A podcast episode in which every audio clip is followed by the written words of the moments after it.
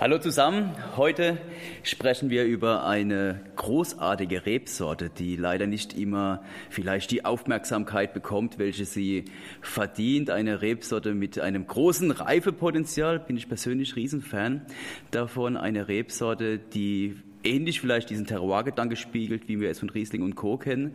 Eine Rebsorte, die ein fantastischer Speisebegleiter sein kann. Und sprechen darüber möchte ich mit Hermann Mengler. Hermann Mengler ist der Guru für Silvaner aus Franken oder für Franken und Silvaner im Allgemeinen.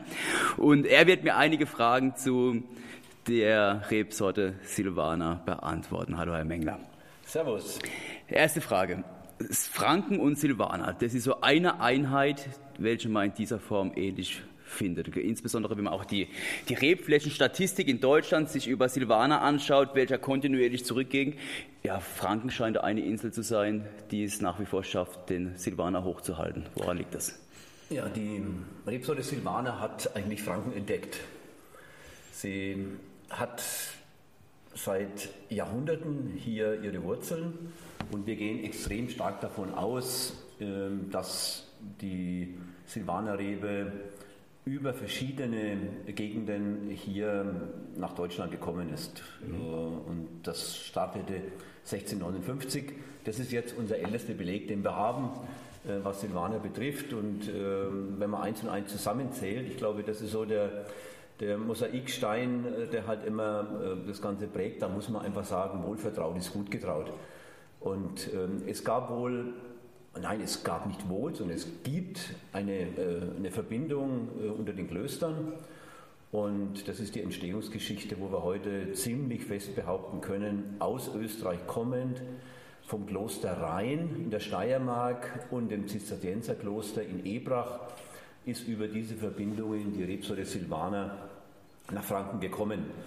Äh, wir haben eine Überlieferung, einmal 1665, wo Abt Degen ähm, die Silvanerrebe, damals noch Österreicher genannt, ähm, im Würzburger Stein hat pflanzen lassen und noch ein paar Jahre vorher, eben 1659 im April, ein Bote Österreicher Reben aus Obereisenheim nach Kastell geliefert hat zum Nachpflanzen. Und so, wenn man das zusammenhält, einmal der Name Österreicher, wie er damals hieß, und dann, was das Ganze noch unterstützt, ist eben die Genuntersuchung, die Genanalyse von der Rebsorte, dass man heute weiß, dass es eben aus Traminer mal österreichisches Weiß mhm. besteht. Mhm. Und wenn man jetzt wiederum weiß, woher österreichisches Weiß herkommt, dann muss man sagen, aus den Donauauen. Und insofern Stück für Stück und mosaikscheinartig zusammengelegt, sagen wir, die Wurzeln haben hier in Franken stattgefunden. Silvaner die Rebsorte Silvaner hat Franken als seine Heimat ausgewählt und hat gesagt, es ist so wunderschön hier die Gegend. Der Muschelkalkboden, der Käuberboden, sehr viel kalkhaltig und so weiter. Da fühle ich mich wohl. Und von dort ging es dann sicherlich auch weiter links des Rheins, äh, wo Silvaner dann angepflanzt worden ist. Und eine ganz schöne Zeit lang wurde die Rebsorte Silvaner damals auch als der Franke bezeichnet. Also auch hier kann man sagen, ähm, es ist natürlich jetzt nicht absolut fest, aber wenn man ein bisschen ähm, sich das ähm, anschaut in der Historie, dann muss es wohl damit äh, zu tun haben, denn der Volksmund hat ja oft genug recht. Bei uns hieß er Österreicher und äh, später dann Silvaner und wir gehen davon aus, dass der Name Silvaner eben von dem Wort äh, Silva herkommt, also vom Wald und da eben Silvaner aus der Urrebe eben aus den Donauauen kommt, ähm, könnten wir das Ganze so ähm, ja, wieder zusammenschustern, dass jetzt eben hier. Und wie wir wissen, ist Silvaner natürlich nicht nur der grüne Silvaner, sondern es gibt wie alle wichtigen Rebsorten der Welt, wenn wir jetzt die Burgunderfamilie mal äh, ins Spiel bringen, da gibt es eben auch den blauen Burgunder, es gibt den Weißburgunder, es gibt den Grauburgunder, es gibt den Pinot Meunier und so weiter. Und beim Silvaner gibt es das genauso. Also die Heterozygotie ist hier am Werk. Der blaue Silvaner als wohl die Urrebe Silvaner von den Genen her, dann der grüne Silvaner, wir haben den gelben Silvaner, wir haben den roten Silvaner. Ähm, also von der Seite aus ist da ähm, alles ähm, gut unterwegs, was dafür spricht, dass es eben eine Rebsorte ist, die nicht nur Tradition hat, sondern die eben eine Urrebe ist. und sich die Regionen eben auswählt, so wie eben, eben andere Regionen auch, wenn man jetzt den Riesling linksrheinisch vor allen Dingen sieht und hier bei uns eben der Silvaner. Aber woran liegt es jetzt explizit? Silvaner war nach dem Krieg die meist angebauteste Rebsorte in Deutschland, ich glaube mit teilweise knapp einem Drittel äh, bestockt. Und heute haben wir knapp 5000 Hektar Silvaner in Deutschland stehen und Franken ist meines Wissens die einzigste Gebiet, das einzige Gebiet, wo Silvaner nach wie vor konstant ist, beziehungsweise sogar leicht ansteigt. Warum ist Silvaner so in, eben mit dieser fränkischen Weinwelt verwurzelt? Vielleicht liegt es an den Besonderheiten. Vielleicht ähm, hat die Rebsorte Silvaner braucht zum einen mal jetzt nicht nur Toplagen. Wenn man lange Zeit, den Klimawandel muss man ein bisschen außen vor lassen, es geht ja um die Geschichte, ähm, dann muss man sagen, äh, Riesling ist eine Rebsorte, die die Lage liebt, aber auf mehr oder weniger allen Böden sich wohlfühlt. Silvaner hat hier schon ganz klare Ansprüche. Also Silvana ist eine Fränkin, Silvana hat sehr viel feminine Anlagen und ähm, ich kenne keine Frau, die irgendwie gern kalte Füße hätte. Und wenn ich jetzt die Silvaner-Rebe nehme, die fühlt sich einfach auf tiefgründigen Böden sehr wohl, die also eine, eine gewisse Wärme haben. Und ähm, das braucht die Silvaner-Rebe. Also sie braucht tiefgründige Böden, die nachhaltig sind, die ein gutes Wärmespeichervermögen haben und äh, die eben nicht so schnell kalt werden. Mhm. Und wenn man da jetzt zum Beispiel gerade Franken nehmen, unseren Buntsandsteinboden, dort fühlt sich Silvaner eigentlich nicht wohl. Mhm. Warum? Er wird schnell warm, aber er wird auch sehr schnell kalt wieder. Aber dagegen bei Muschelkalkböden und eben bei tiefgründigen Käuberböden, da ist Silvaner einfach zu Hause. Mhm. Und ähm, ich kann mir jetzt nicht vorstellen, dass Silvaner irgendwo sich auf Schieferböden zum Beispiel wohlfühlen würde. Also die Gegebenheit ist, ist äh, sicherlich ein Punkt. Ein weiterer Punkt, das muss man noch ein bisschen weiter zurückgehen, ist zweifellos auch, dass Silvaner eine, einen hohen Anteil an schlafenden Augen hat. Also es gab ja mal eine Zeit, ähm, so vor 50, 60 Jahren, wo jedes zweite, dritte Jahr Temperaturen noch von minus 20, minus 30 Grad im Winter waren und wo sehr viel Frostschäden dann eben aufgetreten sind. Und Silvaner hat aufgrund seiner hohen Potenzial an schlafenden Augen, an Adventivknospen, eben immer wieder irgendwo ausgetrieben und äh, ist dann doch wieder fast ein bisschen wildwuchsartig, sind wir wieder bei der Silva, ähm, ähm, hier halt dazu beigetragen, dass es dennoch hier in der Region, in der fränkischen Region, wo es ja oft sehr kalt war, eben auch doch noch Wein gegeben hat. Mhm. Ich erinnere mich an eine Probe auch mit Ihnen, wo es eben um Terroir in Verbindung zum Silvaner äh, das Motto war. Und tatsächlich war das für mich prägnant und einleuchtend, dass man relativ genau den Käuber-Silvaner von dem Muschelkalk-Silvaner unterscheiden kann und dann natürlich auch von dem Buntsandstein. Können Sie es vielleicht noch mal so ungefähr definieren, wie unterscheidet sich jetzt ein Silvaner vom Käuber im Vergleich zum Muschelkalk? Also beim Buntsandstein ist es natürlich ganz, ganz augenscheinlich, weil wir haben hier ja sehr viel Eisen im Boden, äh, sandig, sagt es ja auch schon der Name. Ähm, und der pH-Wert dieser Böden ist natürlich sehr, sehr deutlich niedriger. Er liegt bei 5, 5,5, während er vom Muschelkalk bei 7 liegt und vom Käuber eben auch in diesem Bereich. Das heißt, dort ähm, äh, ist, ist, ganz wenig Kalk vorhanden und dadurch kommen die Silvaner aus Buntsandsteinböden sehr viel fruchtiger, sehr viel stärker von der Säure geprägt, auch wenn der Säurewert gleich wäre, weil er eben durch das fehlende Kalzium die Säure nicht abgepuffert ist. Beim Muschelkalk haben wir sehr viel Calciumcarbonat. Und dieses Calciumcarbonat prägt den Wein der Gestalt, dass die Säure gut abgebuffert wird. hat immer eine kalkige Komponente dabei. Die Säure kommt nie so richtig zum Vorschein, aber eher gelbfruchtig und eher sehr mächtig. Und umgekehrt dann nochmal oder ergänzend dazu zum Käuper, dort haben wir sehr viel Calciumsulfat, also auch Calcium, aber sehr viel Sulfat und dadurch sind die Silvaner Weine dort sehr viel kräutriger Sie haben oft eine zartbittere Komponente im Abgang und das unterscheidet eben per se schon mal diese Bedingungen draußen durch den Boden, durch den pH-Wert, äh, was auch später in dem Wein dann zu finden ist. Mhm. Gibt es so eine Geschmacksdefinition, welche Sie für den Silvaner aussprechen würden? Also wie schmeckt der klassische Silvaner? Der klassische Silvaner vom Muschelkalk ist sehr gelbfruchtig, er ähm, erinnert eher an reife Birne, reifen Apfel, hat eine sehr, sehr kalkige Nuance im Geschmack, ist nie aufdringlich in der Säure, sondern eher zurückhaltend und es ist nie ein Marktschreier. Also deswegen eignet sich Silvaner gerade vom Muschelkalk und ansatzweise auch vom Kolbe besonders zum Essen als Begleiter, weil er eben nicht aufdringlich ist und weil er zum Beispiel sehr harmonisch in der Säure ist, weil er nicht irgendwie eine Süße braucht, also er ist trocken, er braucht keine Schminke und ähm, das ist so der, das ganz große Vorteil. Der vom Kolber, der Silvaner, der klassische, hat eben mehr kräutrige Noten, ist ein bisschen vegetabiler und hat im Tiefgang immer so eine zartbittere Komponente am Abgang. Glauben Sie, dass vielleicht sogar das Manko des Silvaners ist, dass er eben nicht so äh, fruchtig und, und frisch wie jetzt vielleicht ein Riesling daherkommt und deswegen vielleicht auch nicht so ganz den Zeitgeist trifft, wenn auch völlig unterschätzt? Das ist sicherlich, das ist sicherlich ein Punkt. Äh, momentan leben wir in einer Gesellschaft, wo jeder fit sein will, jeder schlank sein will, jeder irgendwo den Esprit der Jugendlichkeit vermitteln will. Und das ist nicht die Domäne der Ripsa Silvaner. Sie kommt eher ein bisschen äh, ja, breitschultrig daher, ein bisschen, ähm, man könnte auch sagen, fast barock. Und dem muss man Rechnung tragen. Also äh, wir sind auch da mittlerweile schon ein bisschen die, diese leichten Schwächen, wenn man so zeichnen will, eben auszugleichen, indem dass wir halt früher in die Lese gehen. Also wir wollen nicht mehr die Öxrelle veranstalten, wir wollen nicht mehr die 95 oder 100 Öxle unbedingt haben.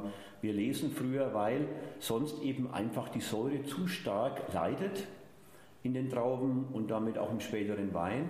Äh, und dann die Breitschuldigkeit natürlich größer wird. Also da ist ein Veränderungsprozess auch da und das hat uns auch in den letzten Jahren sehr, sehr viele interessante ähm, äh, ja, Begegnungen wieder gegeben, wo die Leute sagen, ey toll, habe ich gar nicht so erwartet und so weiter. Also da muss man, ähm, wie es so schön heißt, immer mit den Ernährungsgewohnheiten, die ja unser Verhalten prägen, mitgehen und hier eben nicht mehr aufs letzte Öchsle schauen, nicht mehr ähm, äh, warten, solange es eben mit der Lese geht, sondern eben einfach früher einsteigen. Ich bin ein großer Fan, ich habe es eingangs erwähnt, von eben gerade gereiften Silvanern und gerade gereifte Silvaner in Verbindung zu unterschiedlichsten Arten von Speisen. Ich glaube, der Silvaner reift komplett anders als Riesling. Sehen Sie das ähnlich? Und wenn ja, wie reift Silvaner? Also Silvaner reift anders, ja, weil äh, wir zum Beispiel bei Silvaner von Haus aus nicht mehr das Problem des Petrolton haben, wie beim Riesling. Das soll ja nicht immer vergleichen, ist ja wunderbar, sind ja zwei tolle Rebsorten.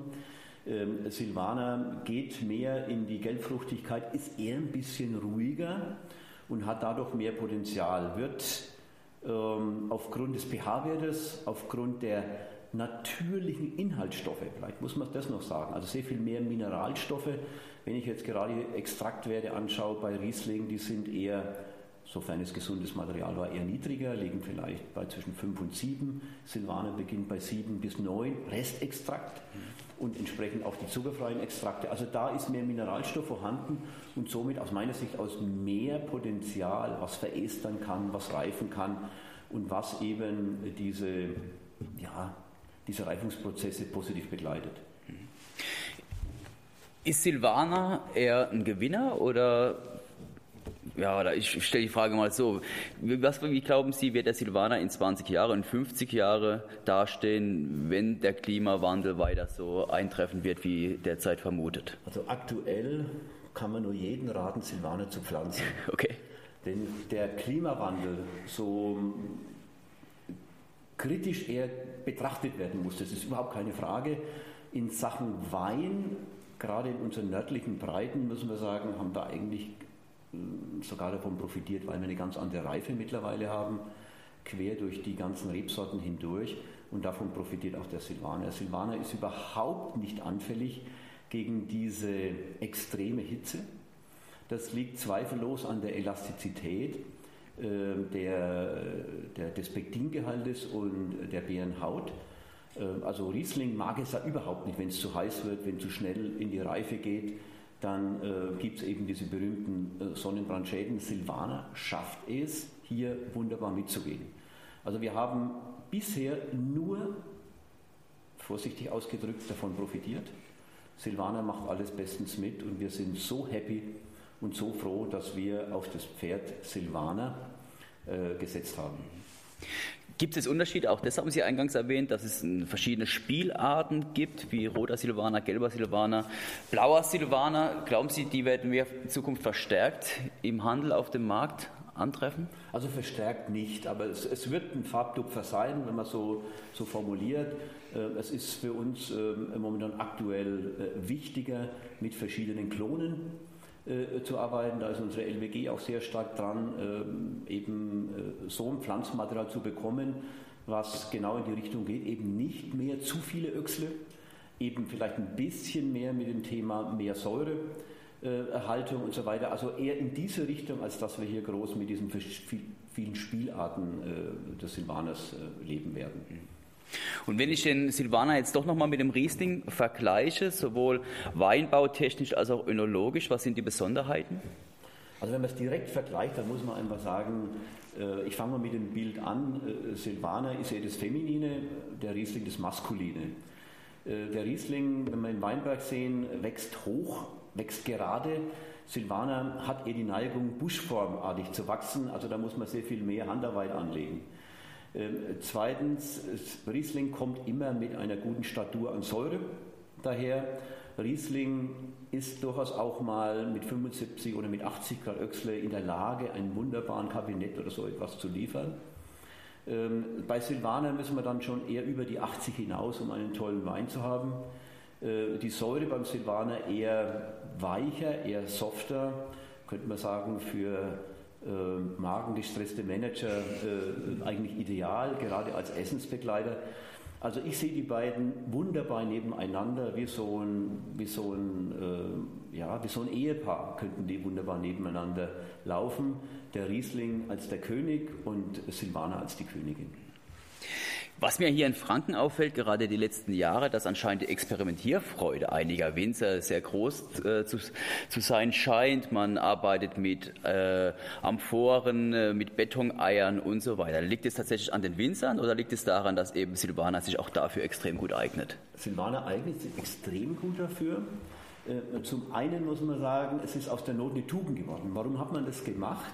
Wir haben 2006 das angeregt weil Silvaner eben zu spät oft gelesen wurde, weil er zu weich dann in der Säure war und weil dadurch ein bisschen so diese barocke Art zu stark rausgekommen ist, vor allen Dingen, wenn er dann gereift hat. Und aus dem haben wir gesagt, was können wir denn tun? Äh, und die Möglichkeit war einfach nur über Gerbstoff zu kommen. Mhm. Die Tannine, das war unser Steckenpferd, die Phenolik, die mussten wir erhöhen und das ist das Tolle am Silvaner. Silvaner hat eine Zusammensetzung der Gerbstoffe, die ganz anders zu sehen als die des Rieslings. Ähm, Silvaner hat nicht ähm, diese Aggressivität im Gerbstoff, wie es bei einem Riesling zutage käme, sondern er passt sich besser dieser ganzen Struktur an, der ganzen, äh, der natürlichen Struktur. Und deshalb kann ich Maischegärung machen, deshalb kann ich ähm, Silvaner komplett auf der Maische vergären, sei es jetzt in Quevris, sei es jetzt in, in Eiern oder sei es eben nur im Edelstahl, das ist vollkommen egal. Die Phenolik ist entscheidend und die ist notwendig, um hier die Breitschultrigkeit, die Silvaner von Natur aus mitbringt, ein bisschen wegzunehmen. Und das ist das große Plus ähm, des Silvaners. Das ist also eine Entwicklung, die äh, wieder aufgenommen worden ist, wie man sie von früher her kannte. Eben, Silvaner musst du länger stehen lassen, Art natürlich, damit er besser zu pressen geht, aber er liefert eine wunderbare Phenolik, die einfach zu dem ganzen Typ passt. Wir hatten letztens eine große Probe äh, Bärenauslese aufwärts. Und da waren überraschend viele Silvaner dabei, die da ganz oben an der Spitze mitgespielt haben. Das hatte ich bis dato so gar nicht auf dem Schirm, dass Silvaner auch dieses Potenzial im restsüßen Bereich hat. Ist Silvaner so anfällig für gute Botrytis und eben genau in diesem Segment? Normalerweise eben nicht. Silvaner hat natürlich von Haus aus eine weiche Haut, das stimmt aber aufgrund der ganzen Phenolik ist er nicht so anfällig. Aber wenn Silvaner dann mal in einer gewissen, und das ist wieder, glaube ich, eine Frage des Klimawandels auch, äh, wenn Silvaner mit 90, 95 Grad Öxle dann in die Botrytis hineinkommt, dann wird er genial. Mhm. Silvaner mit 65 Öxle und Botrytis, Katastrophe.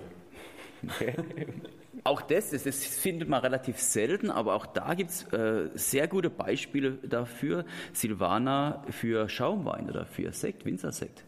Äh, gibt es nicht allzu viel, aber wir sind hier in Würzburg und äh, wenn ich jetzt gerade, äh, gut am Stein, die machen ganz toller Sekt zum Beispiel, um jetzt einer davon zu nennen.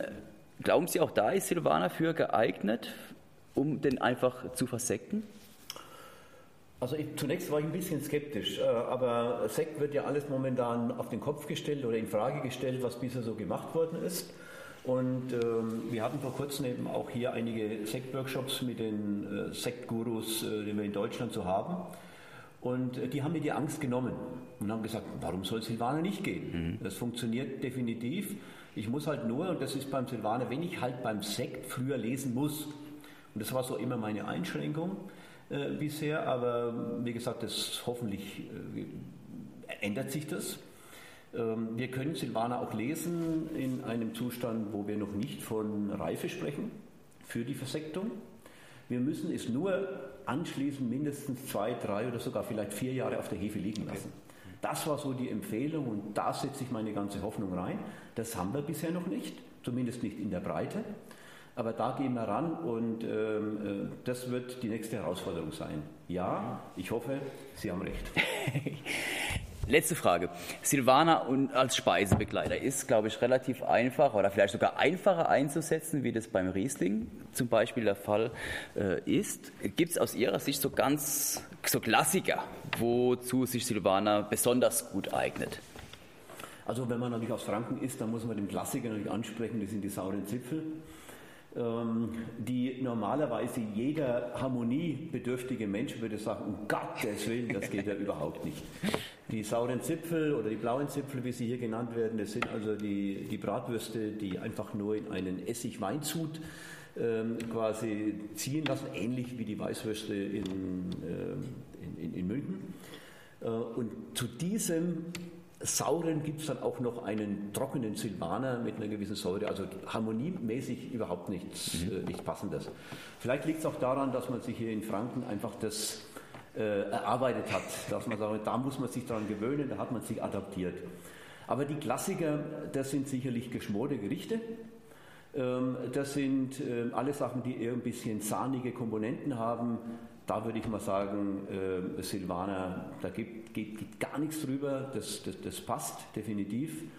Und dann gibt es natürlich die fränkischen Bratwürste. Also da muss Silvaner dazugehören. Alles andere wäre ein Vorbar. Das hört sich sehr, sehr gut an. Wenn jetzt irgendjemand den Podcast hört, der bisher wenig Erfahrung mit Silvaner hatte und äh, jetzt vielleicht doch motiviert ist, äh, das eine oder andere Glas zu trinken, könnten Sie so eine 0815 Silvaner-Probe zusammenstellen beziehungsweise eine Empfehlung geben? Wie was für Arten von Silvaner muss ich probieren, um einfach da äh, in der Breite zu sehen, was die Rebsorte kann? Also ich würde sofort jeden raten, der ähm, mal zunächst mal, äh, wir machen eine vertikale und eine horizontale. Das wäre so am einfachsten, ähm, dass man sagt, gut, ich fange mal an mit drei auf dem gleichen Level liegenden Gutsweinen die äh, aus dem Buntsandstein, aus dem Muschelkalk und eben aus dem Käuber kommen.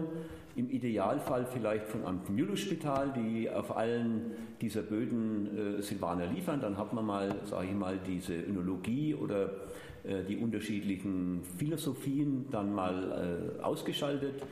Äh, und dann kann man schon mal sehen, was, was kann Silvaner in, in einem dem gleichen Jahr aus einem und demselben Betrieb. Das wäre mal eine, eine geniale Geschichte dann muss man, wenn man das will, natürlich in dem äh, gehobenen Segment einsteigen und sagen hier, welches Potenzial hat Silvaner ähm, im, im Sinne von ähm, gereiften, also mindestens zwei bis drei Jahre gereifte Silvaner. Das ist ganz, ganz wichtig, weil wenn man die Herkunft und das Potenzial einer Rebsorte kennenlernen will, dann muss man sie äh, probieren, wenn sie zwei, drei Jahre auf dem Buckel haben. Sonst ist es äh, dem Jugendwahn vielleicht äh, gezollt, aber nicht das, was so im Potenzial wirklich in dieser Rebsorte Silvaner steckt.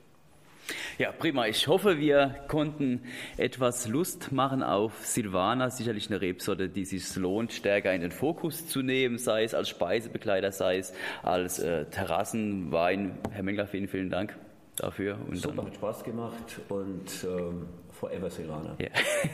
ciao, ciao.